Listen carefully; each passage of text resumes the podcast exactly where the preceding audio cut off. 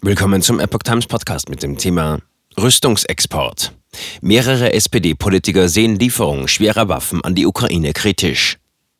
Ein Artikel von Epoch Times vom 13. April 2022. In der SPD sorgt die Forderung nach der Lieferung schwerer Waffen an die Ukraine für Kontroversen. Bevor man über solche Waffenlieferungen nachdenke, müsse geklärt werden, welches strategische Ziel wir damit verfolgen, sagte der SPD-Bundestagsabgeordnete Joe Weingarten der Zeitung Welt. Ist es realistisch, Russland mit deutschen Panzern in der Ukraine zu besiegen?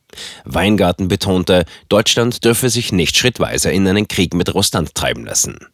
Eine Lieferung schwerer Waffen an die Ukraine führe zu der Frage, ob dann auch deutsche Ausbilder nötig sind oder Freiwillige aus Deutschland, die die Systeme bedienen, sagte Weingarten, der Mitglied im Verteidigungsausschuss des Bundestages ist, weiter.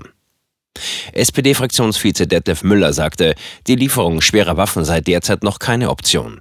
Die Menschen hätten Angst, dadurch direkt in einen Krieg gezogen zu werden, sagte er mit Verweis auf Gespräche in seinem Wahlkreis. Er schränkte jedoch ein, sollte es weitere Attacken der russischen Armee wie die auf Mariupol geben oder Chemiewaffen eingesetzt werden, dann müssen wir Waffenlieferungen neu bewerten. Für Waffenlieferungen sprach sich in der Welt der dienstälteste Bundestagsabgeordnete der SPD Axel Schäfer aus. Wir denken heute bei diesem Thema ganz anders als vor sechs Wochen. Jetzt muss alles getan werden, dass die Ukraine diesen Krieg gewinnen kann, sagte er. Dazu gehöre auch, dass Deutschland schwere Waffen liefere.